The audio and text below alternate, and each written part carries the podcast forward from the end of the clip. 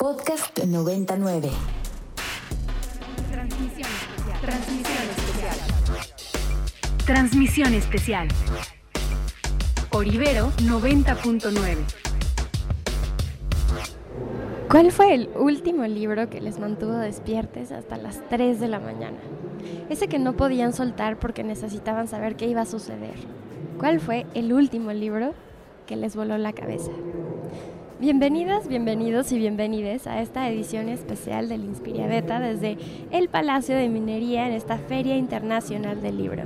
Les saluda Caro Villaveses y Ekaterina Sicardo. ¿Cómo estás, Eka?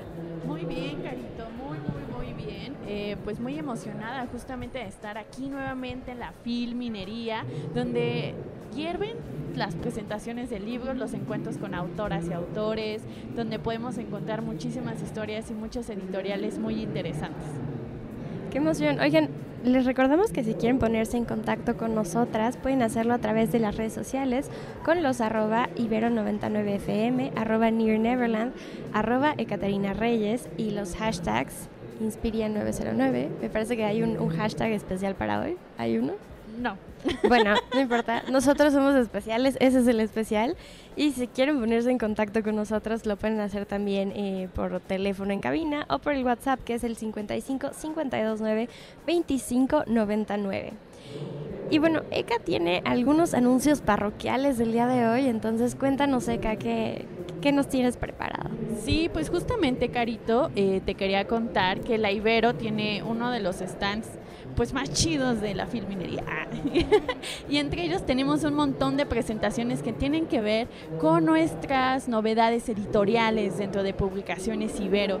Entre ellas, el día de hoy, aunque es en estos momentos, pero creo que vale mucho la pena que busquen este libro, El lago de los cisnes, un beso entre dos culturas, escrito por la doctora Verónica Cruz de la Garza, quien nace desde una teoría crítica y, e interpreta tres momentos en la historia en los que se presentó el lago de los cisnes y encuentra que en el siglo XIX era una crítica a la monarquía, en el siglo XX era una afrenta contra la monarquía inglesa y contra Margaret Thatcher y en el siglo XXI se pone a ver la idea del cisne negro de Aronofsky, ¿no? Entonces es un libro que no se pueden perder. Mañana viernes vamos a tener la presentación de Miradas de Mariana Jampolsky, esta gran fotógrafa Además, lo que me gusta mucho de estos libros es que estudian facetas de esta fotógrafa que no son normalmente conocidos, ¿no? Normalmente eh, creemos saber de Jampolsky a través de su, su mirada etnográfica y aquí, por ejemplo, hablan de otros temas que la obsesionaron como las infancias, ¿no? O la Mariana Jampolsky a color. Casi nadie conoce a la Mariana Jampolsky a, color. Y el domingo 5 de marzo tenemos Alternativas en tiempos de crisis civilizatoria del doctor José Andrés Fuentes González, que es el coordinador. Y este libro creo que viene muy bien para poder discutir la modernidad. Y el lunes 6 de marzo, querida Carito, tenemos un libro que ya tuvimos en Inspira Beta, que es Dios Queer. Este, este gran, gran libro de Marcela Alturrey, que fue eh, pues básicamente traducido aquí por la Escuela Iberoamericana y que tiene que ver con algo que, o sea, la Ibero, la teología es una de las ramas más importantes, ¿no? Y que también están ingresando y ya tienen un rato más bien haciéndolo desde los estudios feministas, desde los estudios queer, ¿no? Entonces, este libro realmente es un parteaguas de la teología en México para hablar de la teología desde diferentes formas, por ejemplo, desde lo queer. Y también, bueno, para la gente que no está muy familiarizada con el tema o que tiene un hije que se identifica como queer, creo que es, es un es un libro que ayuda mucho a entender una forma de vivir y una forma de convivir con la sociedad que de pronto a uno no se le ocurre porque no vive esos problemas, pero está súper interesante abrirnos a través de, la teología queer y, saber pues, qué es lo que podría pasar si consideramos de otra forma el mundo. Así es, y hablando de la importancia que desde la academia se planteen estos temas, pues también una de las cosas más interesantes es que la Filminería es una feria de libro impulsada por la UNAM, claramente, y como ustedes saben, siempre tenemos estas uniones entre Ibero UNAM y ya tenemos aquí con nosotras a nuestra primera invitada, quien justamente es la coordinadora de esta propuesta llamada Género y sus perspectivas y tenemos con nosotras a la poeta Odette Alonso. Odette, ¿cómo estás? Muchísimas gracias por acompañarnos en el Inspiria Beta desde la Filminería. Hola, muy buenas tardes. Muchísimas gracias a ustedes por haberme invitado y por darme cobijo aquí en, en su cabina. Qué emocionante. Oye, platícanos, este proyecto comenzó hace unos años como un ciclo de pláticas y de actividades que eran iban en torno al género. De ese entonces, antes de que existiera la idea de poder plasmar algo en un libro, ¿qué actividad o momento particular tú recuerdas que fuera un parteaguas? Pues mira, eh, el ciclo mismo, que se llamó igual que el libro Género y sus perspectivas, y se realizó en la librería García Terrés de allá de Ciudad Universitaria, fue un parteaguas para la universidad y, para nosotros, nosotras quienes lo organizamos porque eh, empezó sobre el 2016 y siempre llamó la atención de que en aquel entonces la idea del género como centro de tantos discursos que es ahora en el momento actual todavía era muy muy precursora, ¿no? Todavía no, no había esa presencia tan fuerte ni, ni esa eh, fuerza en, en, en la en la, tomar la palabra y en hacerse presente y visible en, en, el, en el, espacio público.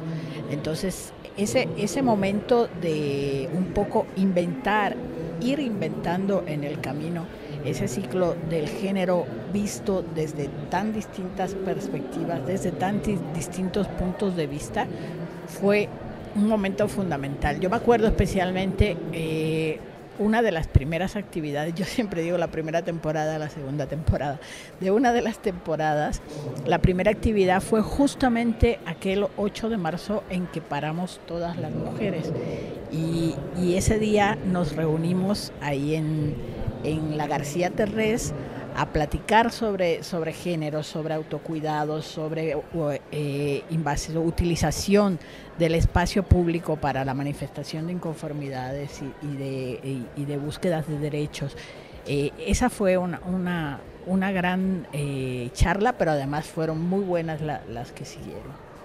Ahora que nos cuentas esto, Ded, me parece importante porque algunas veces hay como críticas que yo creo que no ven la complejidad de que, ay, ¿por qué hablar de feminismos desde la academia? Debe ser desde las calles, y claro que sí, pero más bien que nos cuentes cómo es que realmente los feminismos dentro de la academia han cambiado la academia misma, ¿no? Es decir, son estos feminismos que, des, que, están también en las calles, que hacen activismo, que no nada más los hacen como, ya sabes, como, ah, son mi objeto de estudio y son separados a mí, etcétera, que han cambiado las metodologías de investigación y por eso mismo las mismas venas de la academia. Cuéntanos cómo ha sido para ti esta experiencia de crear nuevas academias a través de los feminismos. Sí, y, y es muy interesante también las disidencias sexogenéricas.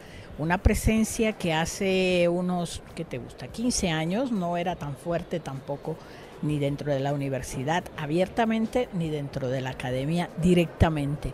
Eh, recuerdo casos de, tesis sobre estos temas que eran que tenían como muchos obstáculos en el camino para llegar a su fin y sin embargo ahora como dices los feminismos las luchas por los derechos desde, desde los distintos eh, puntos de enfoque eh, las disidencias sexogenéricas han abierto un camino uno no, varios caminos, claro. muchos caminos cada, cada una, porque, porque cada diálogo son muchos diálogos a la vez, es toda una red. Por ejemplo, en el libro se habla del de, de seminario interdisciplinario de estudios queer que, que logró su lugar dentro de la Facultad de Filosofía y Letras y que ahí se mantiene como un espacio de, de seguridad para, para las personas que se acercan a él en este sentido, para que a los radioescuchas se les antoje, ¿no? El libro. ¿Qué podemos encontrar ahí? Porque yo sé que en realidad hay muchísimas temáticas alrededor del género. Cuéntanos algunos de estos temas que se están desarrollando. Sí, eh, hay 16 textos en, en, el libro, bueno, 16 autores, 12 textos, entre los que está este, este que les comentaba de la utilización del espacio público en las luchas de las mujeres. Entonces, y después hay como un, una continuación de esa presencia de las mujeres en el espacio público que es de, de Lucía Melgar. Eh, Ay, mi querida Lucía Melgar. Muy querida de todos nosotros. Y, y hay también un- una reflexión de las ideas del género desde la infancia, herramientas y Que creo que metodologías. es fundamental Sí. en estos días. Sí, porque ese es el punto donde se empieza a, a formar todo, ¿no? La conciencia La- la- las aperturas de mentes, ¿no? Empiezan desde ese punto. Y que además no solo son herramientas eh, y, y metodologías de ayuda para los maestros, las maestras que, que trabajan con el género, sino también para los padres. Lo cual es algo eh, muy importante porque a veces ahí en la casa hay también muchas piedritas para, para salir adelante, ¿no? Eh, tenemos un... Hay, hay eh, ensayos que son más académicos y ensayos que son un poco más coloquiales.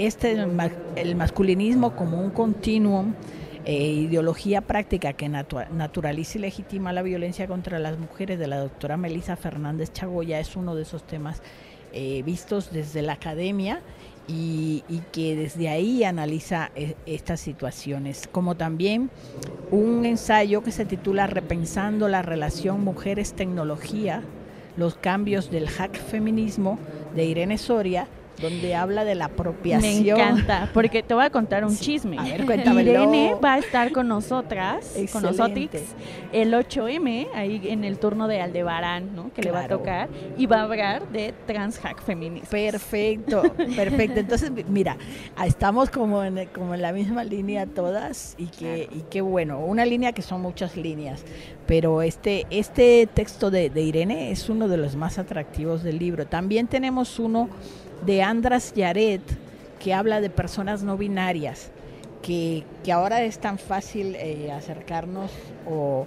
A veces no es tan fácil, pero está ahí presente en, el, en el espacio y que en aquel entonces era como pionero, era de las primeras veces que se hablaba y que se hablaba en la Universidad Nacional en una actividad de esa naturaleza de, de personas no binarias. Y también hay, hay otro sobre construcción de masculinidades trans del doctor Guillermo Rivera Escamilla. Wow, me, me parece increíble que haya estos temas y que se pongan desde la academia, pero que se socialicen, ¿no? Y que se socialicen dentro de la vida universitaria, que es justamente donde las y les estudiantes necesitan tener condiciones dignas, ¿no? Empáticas para poder desarrollar su pues su carrera, su forma profesional. Tú desde la desde la poesía, ¿no? Cuéntanos cómo ha sido tu acercamiento y tu posicionamiento a través de estos temas. Pues mira, eh, la literatura en general, pues ya saben que es una forma de expresión de todos los sentimientos y las sensaciones y, las realidades a las que nos enfrentamos.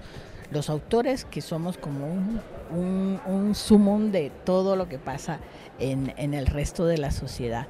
Para mí, desde mi punto de vista, pues ha sido muy, muy eh, fuerte esa, evolución, porque bueno, pues yo no solo escribo de disidencias sexogenéricas, pero ese es uno de los temas fundamentales de mi poesía, es la poesía lésbica, la poesía de los amores entre mujeres o de la vida de las mujeres lesbianas en, en un contexto como, como el nuestro. Entonces, eh, muchos años de estar trabajando estos temas, muchos años de enfrentarnos a preguntas nosotras mismas, pero enfrentarnos a preguntas y cuestionamientos de las otras personas que nos miran y desde allá no- nos, Sí. nos preguntan. Y ¿no? enunciarse a través de la poesía. Claro. Hace unos minutos estábamos platicando y, y te preguntaba si tenías alguna lista de autoras nuevas, emergentes, que, que hicieran poesía. Me parece que, que sí la pudiste escribir. ¿Me Sí, ¿La cuentas? Me dijiste tres y tengo una lista como de diez, Me encanta. es, es bueno eh, acercarse a la poesía porque a veces nos quedamos en, en esa idea de los clásicos y, nos quedamos en Sor Juana o en Rosario Castellanos, pero después, e incluso entre eh, ellas ha, ha habido la presencia de muchas mujeres eh, desafiando los obstáculos de, de estos mundos literarios que a veces son tan difíciles. Y, aquí tenía yo la, la lista de algunas amigas, eh, colegas muy queridas, que además las van a encontrar aquí en la Feria de Minería, porque Ingrid Bringas, que es de Monterrey, Nuevo León, y que acaba de escribir un libro fundamental, yo creo, dentro de las disidencias sexogenéricas, que es Frontera Queer, que ganó un, premio en, en la Universidad Autónoma del Estado de México, y va a estar aquí en la Feria de Minería mañana presentando... eh, no sé si ese o uno de sus últimos libros, entonces búsquenla, búsquenla. Ingrid Bringas, también mi, mi querida amiga y editora Cel Cabrera, la cabecilla de los libros del perro, que ha sido una editorial que en los últimos años, hija de la, de la pandemia, en los, en los últimos años ha tenido una producción editorial fenomenal de, de gente joven eh, ahí creando. Claro, que eso me encanta, ¿no? O sea, son personas que están escribiendo estos textos que podrían leerse desde la academia, pero que a la par cada una, cada une tiene sus propios proyectos, ¿no? Que van desde el activismo, la gestión cultural, son quienes construyen los espacios seguros para las disidencias y que en realidad todos y todos los espacios seguros tendrían que ser así, ¿no? Eh, queridísima Odeta Alonso, estamos en radio y Se el nos juez acaba siempre el acabe tiempo. tiempo, pero te agradecemos muchísimo y les invitamos a que busquen género y sus perspectivas, pues aquí coordinado por Odeda Alonso. Aquí pueden venir a la, a la Filminería y encontrarlo en el stand de la UNAM, pero en general en las publicaciones y en las novedades de libros UNAM. Querido, muchísimas gracias. Muchísimas gracias, y Qué Caro, gusto. qué gusto estar aquí, muy lindo. Vámonos a escuchar una canción y regresamos aquí desde la Filminería para hacer Switch.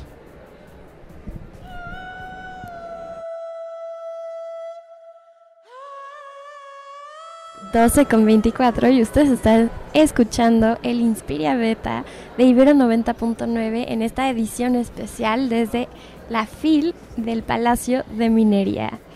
La canción que acabamos de escuchar se titula Welcome to My Island de Caroline Polachek y es parte de un disco que salió apenas me parece que la semana pasada y estábamos platicando cómo suena un poquito a los 80s y esta, esta onda como medio disco que, que regresa pero también suena a a nuestros días. Entonces, pues, no sabemos si les gustó o no, pero sí, sí, ya saben dónde la pueden volver a escuchar. Aquí en Ibero 90.9, seguro alguien la va a poner. Y si no, la pueden buscar en cualquier plataforma. Pero por ahora les cuento que me acompaña el queridísimo Edgar Martínez en los micrófonos. Uh, haciendo este switcheo aquí en la conducción de este Inspirabeta. Muchísimas gracias, eh, Carito, por eh, la invitación, por supuesto, por estar aquí transmitiendo. Y una vez más, compartir micrófonos. Claro que sí. Oigan, pues ya está con nosotros nuestro siguiente entrevistado. Él es Jorge Pedro Uribe Llamas. Creo que le diremos Jorge. Eh, él es escritor y periodista mexicano y ha colaborado en varios medios de comunicación nacionales y extranjeros. Por lo general difundiendo temas de riqueza cultural eh, de la capital y del país. Pero el día de hoy está en la FIL presentando Crónicas de la verdadera conquista de Tenochtitlan a la CDMX. Querido Jorge, bienvenido a esta edición especial. Muchas gracias. Cuéntanos, ¿cómo es tu trabajo como cronista? ¿Dónde inicia la idea de escribir esta crónica? Eh, es un trabajo de largo aliento que, que puedo considerar como prolongado porque lo habré comenzado alrededor de 2017. Comencé a escribir algunos de los fragmentos de este libro y los más recientes habrán sido escritos en 2022. Y a lo largo de la pandemia, bueno, del confinamiento voluntario, al estar ahí en la casa eh, todo el día, pues me di a la tarea de reunir algunos de los textos que había yo escrito recientemente para compilarlos y formar mi siguiente libro. Eh, y así es como, como, surge, como surge este libro. Uno, uno de los fragmentos del libro era considerablemente más largo que los demás. Entonces ese era un problema.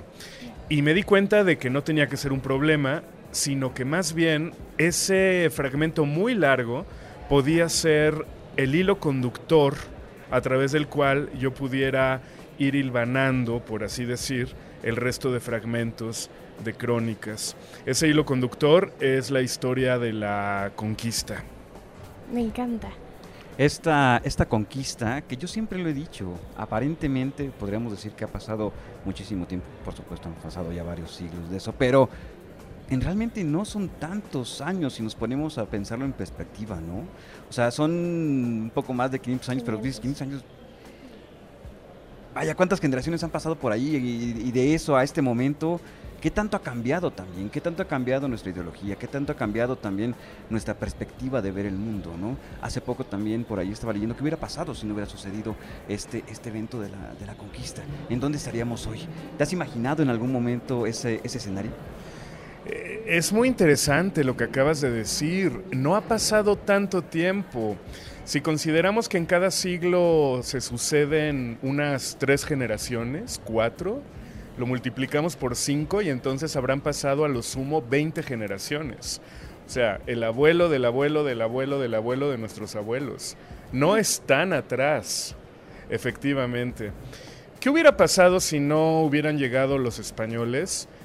hubieran llegado los portugueses o hubieran llegado hubiera llegado cualquier persona de ultramar eso eso ya ya, ya ya era inevitable con los avances tecnológicos y de navegación y de geografía y de cartografía. O sea tarde o temprano el llamado viejo mundo y el llamado nuevo mundo se iban a encontrar era más probable que vinieran ellos a que, los mesoamericanos se embarcaran hacia allá, dadas las condiciones tecnológicas de Mesoamérica, pero tarde o temprano iba a pasar. Ahora, suponiendo que no pasara, que no hubiera pasado, eh, las cosas no se hubieran quedado estáticas, por supuesto. El llamado Imperio Azteca hubiera sido abatido, ellos ya lo esperaban con su famosa alternancia Quetzalcoatl ven, venciendo a Huitzilopochtli y, a Tezcatlipoca y, y, viceversa. O sea, ya sabían que el ciclo iba a terminar y si no hubieran sido gente de ultramar, hubiera sido cualquier otro pueblo de la región. Me encanta. Está súper interesante hablar de historia, pero yo, yo te quiero hacer una pregunta, porque estás abarcando 500 años y normalmente hablamos de historia como la historia que leemos en los libros, que nos enseñan en la escuela. Y, aquí tienes historia, sí, claro, de, de, por ejemplo, la aprehensión de Cautemio en un barrio de Tlatelolco y también viene algo de los judíos de Cozumel y los de la colonia Álamos. Entonces yo quiero saber, como dijiste, vamos a juntar todos estos temas. Podría parecer forzado que algunos temas, pues en apariencia no tienen nada que ver con el relato de la conquista, pero mi apuesta es precisamente demostrar que todo se puede acomodar y todo se puede ensamblar en el relato de la conquista en realidad, porque todo está conectado. Entonces, aquello que pasó hace 500 años sigue ocurriendo actualmente, pero de diferente manera. El presente es una versión, es una forma distinta de pasado. El pasado es otra versión del presente. Realmente no hay una diferencia entre lo que pasó antes y lo que pasa actualmente. Esa es la idea detrás de este libro. Sí, hay mucho Cuauhtémoc, hay mucho Hernán Cortés, Pedro de Alvarado, La Malincher, eh, Moctezuma, pero de pronto se meten ahí la sinagoga de la colonia Álamos, un viaje a Cozumel, una cantina en Azcapotzalco, un viaje a Centro Europa. Ahora, que el lector logre encontrar la relación entre estos relatos, a mí me dará mucha satisfacción. No es tan difícil, no es tan forzado. Yo ayudo subrepticiamente al lector para que las historias se conecten. Me encanta. Oye, y subrepticiamente nunca lo había escuchado. ¿Qué significa? Bueno, de manera, de manera implícita. O... es una palabra muy de escritor. Eh, en cuanto al formato, el, el, que sea una crónica, decidiste que era una crónica por el, el tipo de, de, historias que tenemos de la conquista, que eran crónicas, o, o por cuál fue tu decisión, digamos, el, el poder narrativo que dijiste, decidiste imprimirle. Bueno, yo no soy historiador, no de formación. Eh, yo me he dedicado al periodismo y a la escritura, mmm, en, grande, en gran medida a la crónica de ciudad. Entonces me parecía que si iba yo a abordar el tema de la conquista, bueno, no iba a ser naturalmente desde una perspectiva académica, historiográfica, científica, porque esa no es mi formación ni me interesa. Más bien, eh, yo lo abordé como cronista, entonces al cronista le interesa mucho más el presente que el pasado. Eso no significa que no nos interese el pasado, pero vuelvo a lo mismo, pasado y presente van de la mano y entonces abordar un episodio, mejor dicho, un proceso del pasado remoto, entre comillas, con la óptica del presente, me parecía una buena apuesta que además no suele hacerse. A la historia se le suele abordar desde la historia, Pero ¿qué pasa si lo abordáramos desde la imaginación, desde la narrativa, desde la crónica? No por ello perdiendo rigor. Y también bajo este ojo crítico periodístico, a final de cuentas, ¿no? Que me imagino que también eso fue lo que te llevó a ti a indagar de forma distinta, no como historiador, sino un poco más sobre, sobre, este, sobre esta guía periodística, ¿no? Hablando precisamente de esta formación y de esta investigación, cómo llevaste a cabo la investigación para estos, para, para esta crónica, ¿no? Para este libro que seguramente te debe haber llevado tiempo. Bueno, es toda una vida. Desde que yo era niño Claro. leía los relatos de la conquista.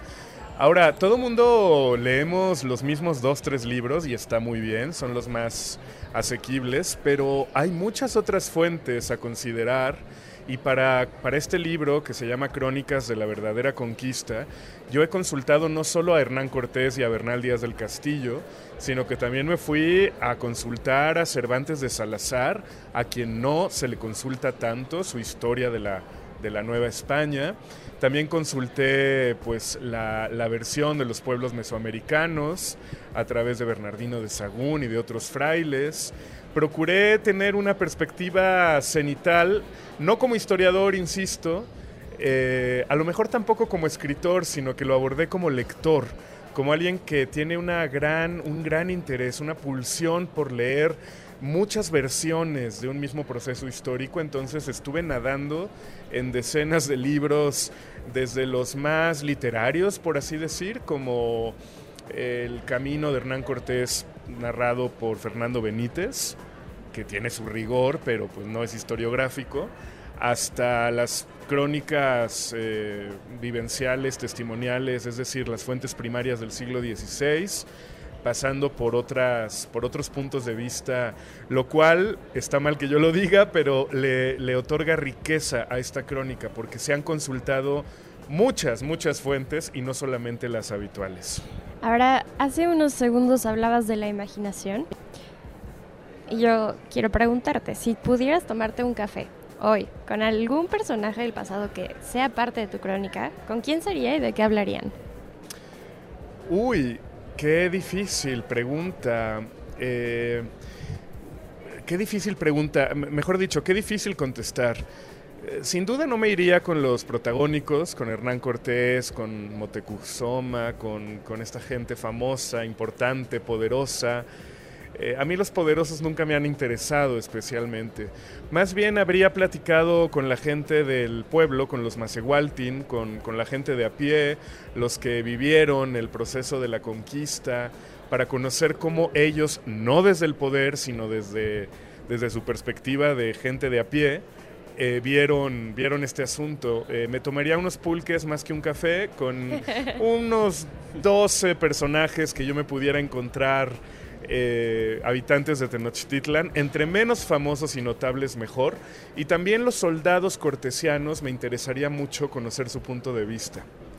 Oye, ¿y dónde podemos conseguir crónicas de la verdadera conquista de Tenochtitlan a la Ciudad de México? Bueno, es un libro que a pesar de llamarse así, eh, es de sumo interés para la gente de, de- de la península de Yucatán, de Aguascalientes, de Europa, de, de- Todo de el Ta- mundo. de Tabasco. Es que es un libro muy elástico que va y viene no solo de pasado a presente, sino también geográficamente es muy, muy libre y se mueve por muchos territorios. Entonces, por eso este libro se puede conseguir en prácticamente todo el país. Eh, no es un libro que sea pertinente únicamente para los habitantes de la Ciudad de México. Se puede conseguir en las librerías de Hermosillo, de Zacatecas, de, de cualquier ciudad, eh, capital de, de esta república. Y también en Estados Unidos y en versión eh, electrónica y en audiolibro, narrado por mí mismo. Entonces, eh, en todos lados, si alguien nos está, eh, nos está escuchando en Mongolia, pues bueno, allá también podrían acceder al libro a través del audiolibro o a través de la versión digital. Está en todas las plataformas y bueno, si lo quieren tener en físico, lo pueden venir a conseguir a la Feria de Minería. Y este sábado 4, pasado mañana, lo voy a presentar a las 2 de la tarde con Ángeles González Gamio, junio aquí en el Salón Filomeno Mata. Pues muchísimas gracias por toda esta información que nos cuentas. Ya sabemos dónde conseguir el libro. Gracias por platicar con nosotros. Y bueno, está cerca, así que te mandamos un abrazo sonoro y ahora te lo damos. Eh, muchas gracias a todos por escucharnos. Nos vamos a corte de media y regresamos. No se vayan. Transmisión especial. Transmisión especial. Transmisión especial. Por Ibero 90.9. Transmisión especial. Transmisión especial. Transmisión especial. Por Ibero 90.9. Extracto.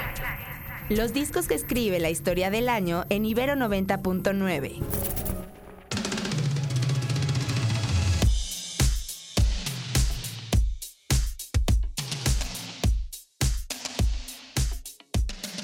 La canción que acabamos de escuchar se titula So Typically Now de US Girls, que es parte del extracto de esta semana Bless This Mess. Este es el álbum que vamos a estar escuchando platicado, desmenuzado el domingo a las 9 pm por Ibero 90.9. Y estaba pensando cómo es una canción que compagina muy bien con la, primera rola que pusimos hoy en el programa, como que sí suena un poquito old school, como medio ochentero, pero tiene vibras modernas. Entonces, bueno, esperemos que les haya gustado y ya saben que lo pueden escuchar aquí en Ibero 90.9 el domingo a las 9 pm. Por ahora les contamos que ya está con nosotros nuestro tercer invitado del día. Así es, y es que ya tenemos por aquí a Sebastián Díaz, quien está presentando Nada del Otro Mundo y que además forma parte de este premio joven de poesía de la UNAM. ¿Cómo estás? Hola, muy bien, mucho, mucho gusto por estar aquí, me siento muy feliz. Bueno, les platicamos un poquito de Sebas. Él es el poeta ganador del premio Poesía Joven de la UNAM. Esta es una convocatoria bastante importante que además eh, la de este año acaba de salir hace dos días por si les interesa a ustedes buscar las bases del Premio Poesía Joven de la UNAM. Y bueno, él ganó el año pasado, así que se publicó su libro, aquí lo trae en físico, entonces estamos muy emocionados. Cuéntanos, tú, tú eres pedagogo, entonces escribir poesía es algo que haces normalmente o fue algo que surgió a partir de un momento en específico o quién te inspiró, ¿cómo, cómo funciona esto? Sí, en realidad soy pedagogo de profesión, pero siempre me ha interesado la escritura. Entonces, de algún otro modo he llegado a ella como una forma de vida. Esto se fue dando más o menos en mi juventud y ya llegada a la primera madurez, porque todavía soy bastante joven en realidad. ¿Cuál es la primera madurez? Yo creo que la de los 20, ¿no? Ah, ok. Entonces okay. ya llegado a los 20 años que entré a la, a la universidad, este, tuve la fortuna de estar en la UNAM y que los espacios son tan diversos que no solo me ceñía como a lo pedagógico, sino que ten, tuve la fortuna de tomar clases en otros colegios, como el de letras hispánicas principalmente. Ok. Esta forma en cómo haces tu poesía es una forma también de reflejar algunos de estos pasajes, como bien lo acabas de decir, de, de juventud y también el tiempo de ir, de ir, madurez. Y eso se refleja, por ejemplo, en algunos de los textos que, estás, que tú incluyes dentro de este, dentro de este libro, ¿no? Básicamente, cómo es crear poesía en un contexto moderno donde nos encontramos también saturados por medios digitales y por mucho contenido, como lo podemos ver hoy aquí en Filmideria. Sí, es complicado. En realidad recuerdo que precisamente en una de mis clases de la universidad, alguna vez mi querido maestro Mario Magallón me dijo que lo que se produce en el mundo en 15 minutos eh, con respecto a información no puede ser asimilado ni por cuatro generaciones. Es decir, estamos como sobrepasados de estímulos y de, y de referencias por todas partes, ¿no? O sea, ya sean visuales, auditivas, etcétera, etcétera. Entonces, escribir poesía en este contexto parece como ir un poco a contracorriente, ¿no? Porque en general siempre he tenido la impresión, a veces equivocada, de que las personas que escriben poesía son, no más bien, las personas que leen poesía son las que escriben poesía. Pero esto no es necesariamente cierto, aunque sí hay una tendencia a que casi nos leemos como entre nosotras y nosotros. Nosotras, sí. Oye, platiquemos del libro. Eh, estás presentando ahorita un libro que se titula Nada del Otro Mundo, que tiene tres partes y sitúa a los lectores primero en la dictadura militar de Argentina, específicamente a mediados de los 70. Luego viene una parte más personal que tiene que ver con tu historia en la Ciudad de México y la tercera es de, de pasiones y, y, silencios ¿no? en, en Mixcoac. De la primera me gustaría preguntarte, tú eres del 98. Uh -huh. ¿Por qué era importante para ti retomar esta época histórica de la dictadura militar argentina de los años 70? O sea, una época histórica que no te tocó vivir per se. Sí, creo, creo que normalmente siempre respondo de un modo, pero hoy creo que tengo una idea distinta sobre mí mismo y sobre el mundo. Entonces hoy les diría que yo mismo me estoy intentando responder esa pregunta continuamente. O sea, lo que normalmente suelo decir es que de algún modo me toca. Pero la verdad es que no he sabido por qué me toca tanto ese tema. O sea, por qué me toca tanto Argentina, por qué me toca tanto el tema de la dictadura. No lo tengo claro y creo que esa no claridad, ese misterio, esos huecos que tenemos como en la cabeza, como lugares que aparecen de pronto en nuestra mente y no sabemos de dónde salieron, son los que enriquecen no solo la poesía y la escritura, sino la vida misma, ¿no? Es como abrirse al misterio. Entonces no tengo una respuesta muy clara de por qué Argentina, pero pues creo que simplemente se fue dando como algo que tenía que pasar. Ah, recuerdo que ayer, eh, precisamente en una clase, porque algunas personas no saben que estudio cine, pero en la clase estábamos diciendo que los guiones usan al guionista o a la guionista para escribirse a sí mismos. Son como un canal por el que se manifiestan las historias y que uno hace como de pararrayos, ¿no? Entonces siento que un poco es lo mismo con la poesía. Y que al mismo tiempo también el cine se convierte en una acción poética visual.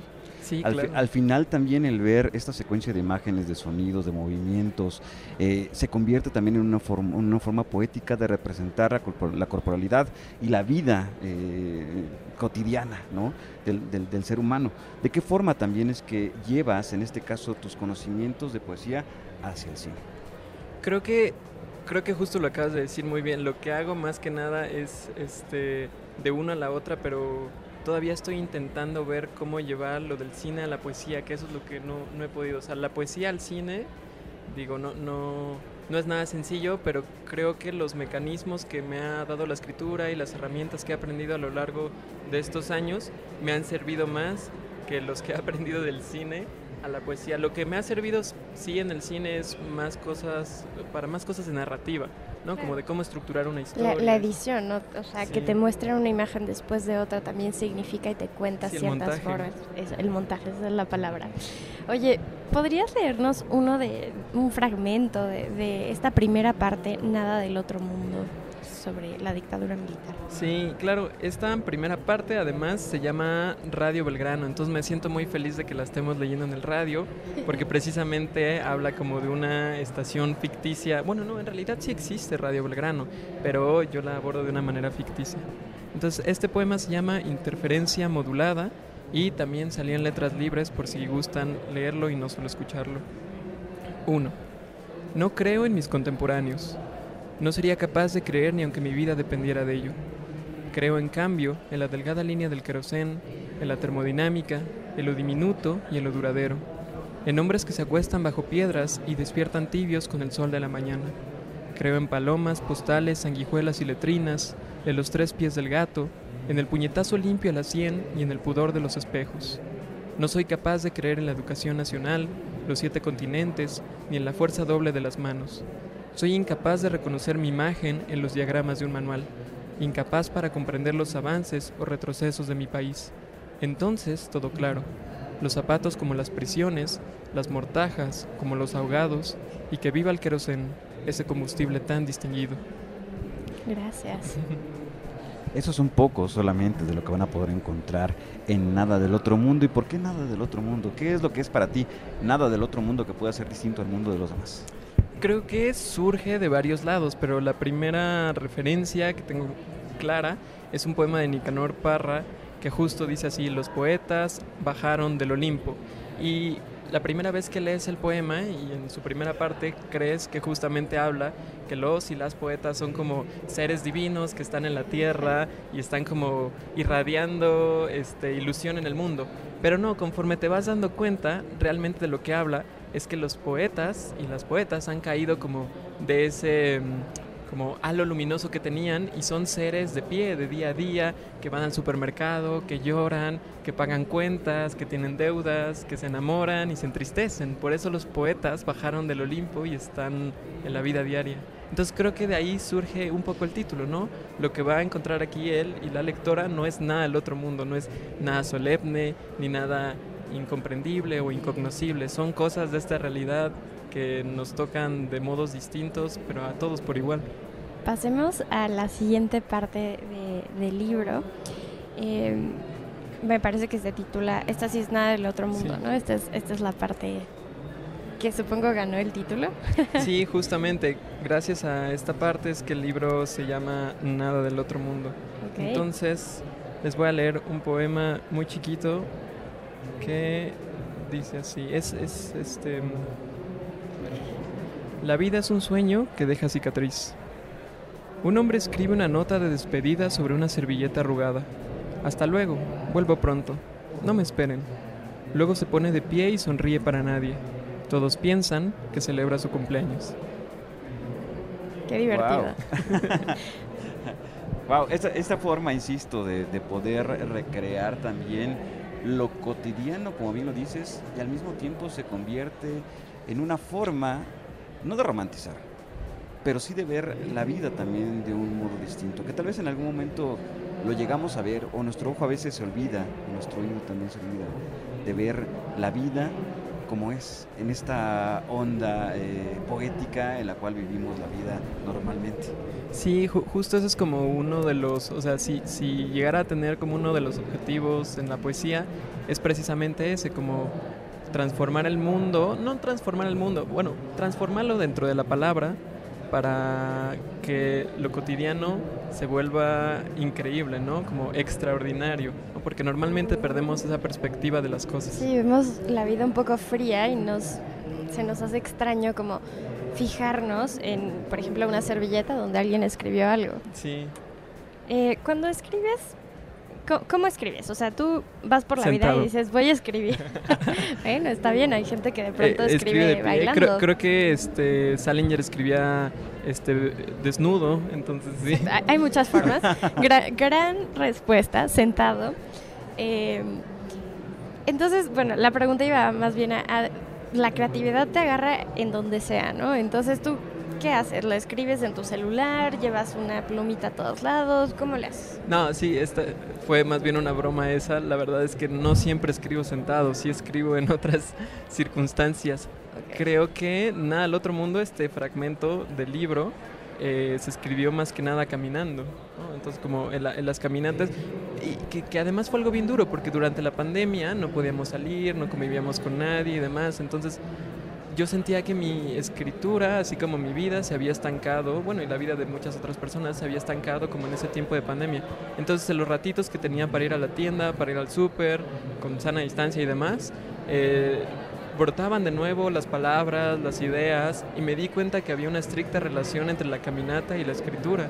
Entonces, por eso llevaba mi celular a todas partes. Escribía sobre todo en mi celular. Oye, Sebastián, acabas de, com- de comentar algo bien curioso y es justamente estos traslados que a veces cuando vamos en la calle vamos pensando, vamos imaginando, vamos ideando, pero al mismo, también, al mismo tiempo también muchas veces eh, hay soundtracks que nos van acompañando, ¿no? ¿Cuál, Sí. tú- ¿Cuál serían tú, por ejemplo, dos canciones que nos recomendarías escuchar mientras leemos Nada del Otro Mundo? Uy, pues yo les recomendaría escuchar quizás una de las canciones que más escuché durante la escritura de este libro. Mis amigos dicen que soy un snob, pero, pero igual yo siempre voy a defender lo moderno y lo no tan moderno. Entonces, eh, pues una de las personas que más escuché, de los artistas que más escuché en esta época fue Bob Dylan, ¿no? Su, su último disco, Ralph and Rowdy Ways. Justo justo cualquiera de las canciones es bellísima, pero también escuché mucho a Charlie García, en especial una canción que se llama La Ruta del Tentempié. Dos grandes poetas también. Sí, claro, Charlie y Bob Dylan. Ahora sí, vamos con la última parte de este libro que se titula Documentos Públicos de la Vida Privada, lo cual me parece muy chistoso, ¿no? Porque la vida privada y un documento público está Sí, van, van como... interesante la analogía. Sí, es como un oxímoron. Bueno, antes de que lea eh, un poema brevísimo de esta parte, quiero leer un epígrafe con el que comienza la misma, que es de Alejandro Zambra y dice así. No quería en todo caso escribir un poemario, solo deseaba dar con una zona nebulosa en donde amontonar los recuerdos. Y el poema dice, Carreteras de nuestra juventud, carreteras de imaginación, banquetas que poco a poco empiezan a desaparecer sobre los valles de México, sobre el gran congelador de México Tenochtitlán a las 4 de la tarde. Tengo 22 años y te busco entre la noche blanca y negra. Gracias. Eso es un poquito, solamente una probadita de lo que van a poder encontrar en Nada del Otro Mundo, de Sebastián Díaz, ganador del Premio Joven de Poesía de la UNAM. Y muchísimas gracias, muchísimas gracias por venir a compartirnos un poco acerca de, de tu trabajo y por supuesto estoy seguro que este será el inicio de muchos otros poemarios más. No, al contrario, gracias a ustedes y las personas que están escuchando, si gustan leer el libro, lo pueden encontrar en la página de Libros UNAM o en la red de librerías y bibliotecas de la UNAM. Super. Sebas, ¿dónde te encontramos en redes sociales? Me pueden seguir en Instagram como arroba barriga.sebastián o mandarme mensajes telepáticamente porque en realidad no uso nada más, pero sí. O, o se lo podrán encontrar en el súper. También en el súper. calle, En la FIL. En la FIL, por supuesto. Claro que sí. ¿Vas a estar presentando este libro aquí? Sí, de hecho ya lo presenté, lo presenté el día lunes a las 5, Ah, pero va a haber, ah, pero si gustan ir a otra presentación, estará en la Feria del Libro y de la Rosa de la UNAM en abril. Muchísimas gracias. No, gracias. a Muchísimas gracias, Sebastián.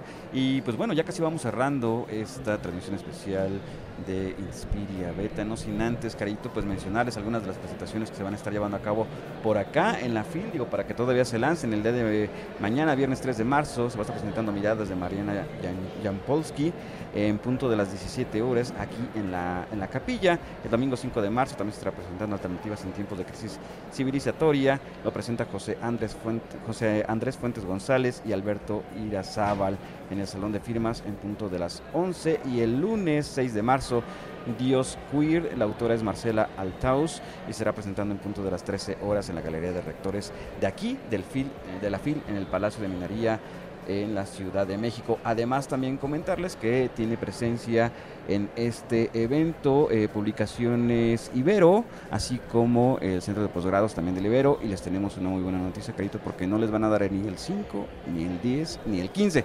El 20% de descuento. El 20% de descuento para quienes vengan. Por supuesto, pidan informes acerca de los posgrados de la Ibero. Y pues así, nada más, vengan, vengan por libros y además se van a llevar un, un buen descuentazo para su posgrado. Oigan, pues muchísimas gracias por acompañarnos, queridos escuchas. Nosotros fuimos Caro Villaveses y Edgar Martínez. Y de este, desde este lugar tan especial que es la FIL de Minería, les mandamos un abrazo sonoro. No se vayan, que vamos a continuar con buena música y grandes programas aquí en Ibero 90.9. Bye.